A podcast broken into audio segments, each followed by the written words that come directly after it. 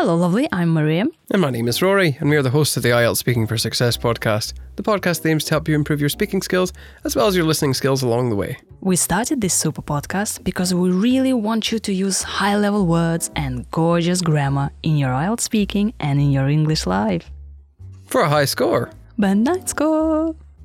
Rory, we are recording in this studio and you were late. You were like 20 minutes late. I was late. I was caught in a traffic jam, which is my new excuse for having terrible timekeeping.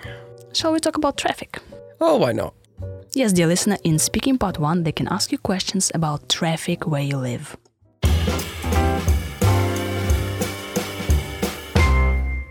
Rory, how do most people travel to work where you live?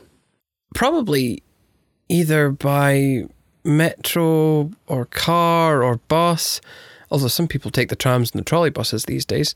Um, some lucky souls get to go on foot, but the rest of us are like sardines in cans in the rush hour, unfortunately. What traffic problems are there in your area? Well, just Russian traffic and driving in general, really.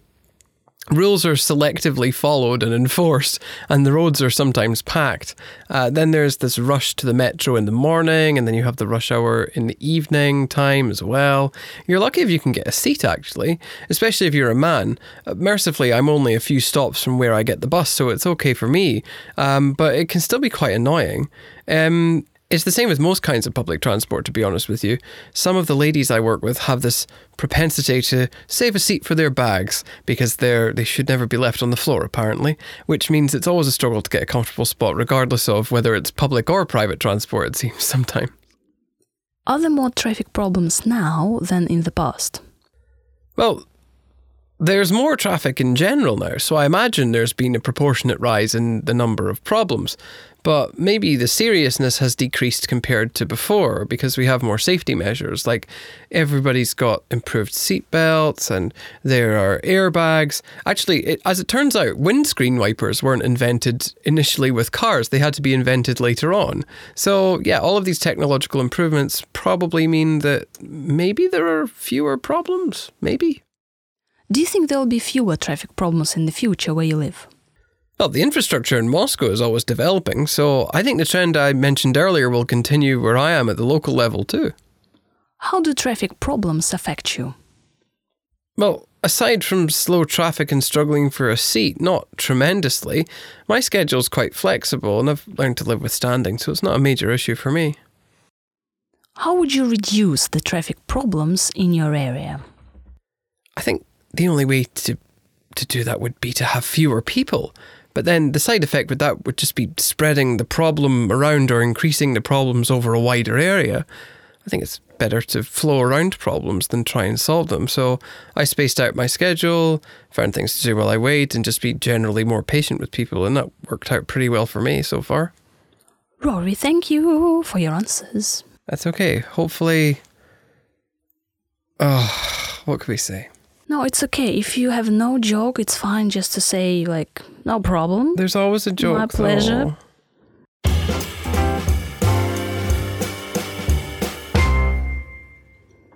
What are you doing? Being bored. Waiting for you to talk about grammar and vocabulary. So, when we talk about traffic, we say traffic jams. And Rory, what's a good synonym for traffic jams? A pain in the C, bum. A pain in the bum. A pain in the neck.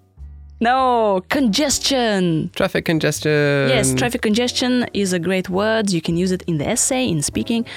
Do we say traffic congestions? No, because it's uncountable. Yes, traffic congestion uh, or traffic jams or like one huge traffic jam. We can also say the roads are congested. Yes. And it's not just roads. Your nose can be congested when you have a cold, which means it's full of bleh. Exactly. That's the scientific term. Make sure that your nose is not congested. Like you are, you have, uh, you have no problems breathing. We can also say heavy traffic. The traffic is really heavy, or busy traffic, or sluggish traffic. Slow traffic. I was going to say slow, but then I thought it would be too much of a, um, well, lower band word. Hmm, it's sluggish. That's why you say sluggish. I was sluggish with my answer there. And we, we can say that I usually get stuck in traffic. So the phrase is like getting stuck in traffic. You do get stuck in traffic. And I do tell people I get stuck in traffic, whether it's true or not. When the examiner asks you how people travel to work, you can say by metro, by bus, by car. Rory told us um, like take the trams or on foot. It's interesting, like by car, by bus, but on foot. You can say by foot, but no, it's just not the common it's talking. wrong. No, no, don't No, say I've that. heard people talking about by foot before. It's okay. really? Yeah, it's not Oh. common, but it does exist. No, usually we say on foot. But usually it's on. Yeah. Yeah. And uh, Rory, you said that some roads are sometimes packed, so the same as congested. Yes. And if you travel by metro, sometimes it's difficult to find a place. And Rory has used a nice one about uh, some of the ladies who have this propensity to save a seat. Yes. So a propensity is this. Um, it's a tendency to behave in a certain way, um, and usually, at least when I use it, it's um, used to mean something that people do, which is often annoying or dangerous. For example. When we talk about traffic problems, you should say like many traffic problems or fewer traffic problems. We don't say less problems. No, no, no, no, no, no. Fewer. Fewer traffic problems or fewer people. So I wish there were fewer people on the roads or fewer cars. So fewer, this is your word. And that is bad Latin grammar because even native speakers make mistakes with that. Oh yeah, native speakers usually say like less people, less cars, and uh, And then by the end of that discussion, you have less brain cells. yeah, so fewer, fewer people, fewer cars, fewer traffic problems. I saw that in a CV I was reading once. Ooh. And I asked the teacher what the difference between less and fewer was in the interview, and they couldn't tell me. well, actually, they could. They attempted to. They said less is used in formal situations and fewer is used in informal situations. Oh, and that was just no, no. Don't. Yes. If you don't know the answer to something, don't lie. Especially not to somebody who's interviewing you for a job. Yes, dear listener, you can remember now and forever that fewer people, fewer cars, but less energy, less money, less um, what, water. But fewer teachers who don't know the difference between fewer and less Yep. Yep. are employed by me. Then you said something like, there has been a proportionate rise in the number of problems. Mm. Yeah, so a proportionate rise is just as something else rises, something also rises at the same time. You can also have a proportionate decrease as well. And uh, you can say that um, the number of traffic problems has increased or has decreased over the years. So we are using the present perfect tense here. Woohoo!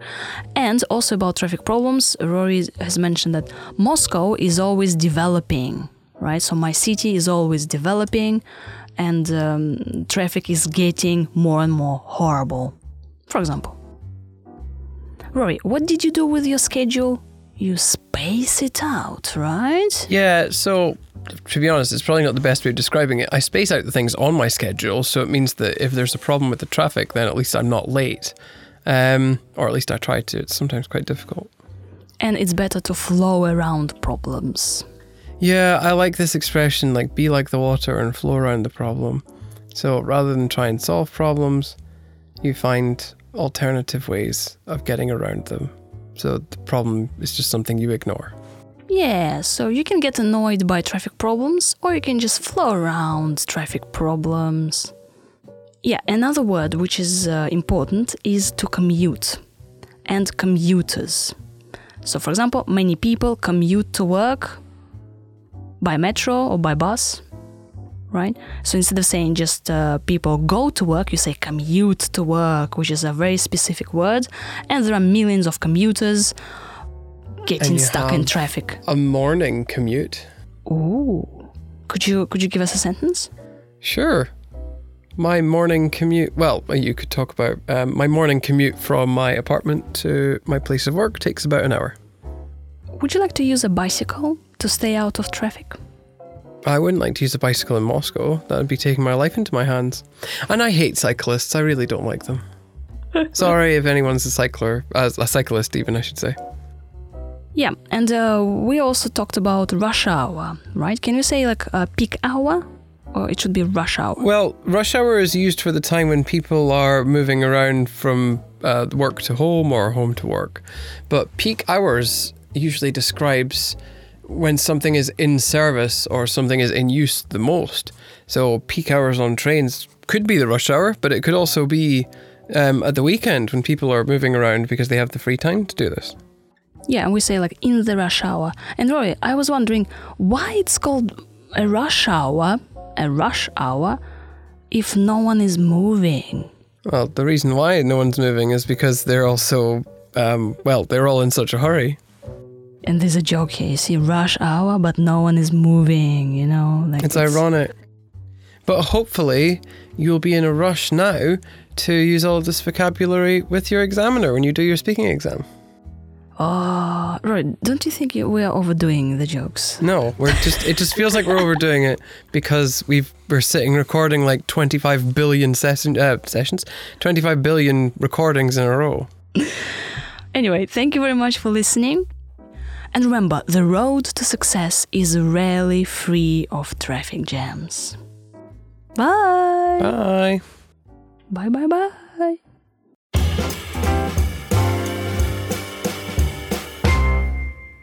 Rory, how do most people travel to work where you live? Probably either by metro or car or bus. Although some people take the trams and the trolley buses these days. Um, some lucky souls get to go on foot, but the rest of us are like sardines in cans in the rush hour, unfortunately.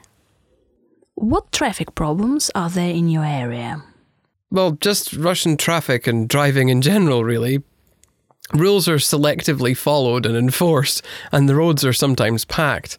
Uh, then there's this rush to the metro in the morning, and then you have the rush hour in the evening time as well. You're lucky if you can get a seat, actually, especially if you're a man. Uh, mercifully, I'm only a few stops from where I get the bus, so it's okay for me, um, but it can still be quite annoying. Um, it's the same with most kinds of public transport, to be honest with you. Some of the ladies I work with have this propensity to save a seat for their bags because they're they should never be left on the floor, apparently. Which means it's always a struggle to get a comfortable spot, regardless of whether it's public or private transport. It seems sometimes. Are there more traffic problems now than in the past? Well, there's more traffic in general now, so I imagine there's been a proportionate rise in the number of problems. But maybe the seriousness has decreased compared to before because we have more safety measures. Like everybody's got improved seatbelts and there are airbags. Actually, it, as it turns out, windscreen wipers weren't invented initially with cars, they had to be invented later on. So, yeah, all of these technological improvements probably mean that maybe there are fewer problems. Maybe. Do you think there'll be fewer traffic problems in the future where you live? Well, the infrastructure in Moscow is always developing, so I think the trend I mentioned earlier will continue where I am at the local level too. How do traffic problems affect you? Well, aside from slow traffic and struggling for a seat, not tremendously, my schedule's quite flexible and I've learned to live with standing, so it's not a major issue for me. How would you reduce the traffic problems in your area? I think the only way to to do that would be to have fewer people. But then the side effect with that would just be spreading the problem around or increasing the problems over a wider area. I think it's better to flow around problems than try and solve them. So I spaced out my schedule, found things to do while I wait, and just be generally more patient with people, and that worked out pretty well for me so far.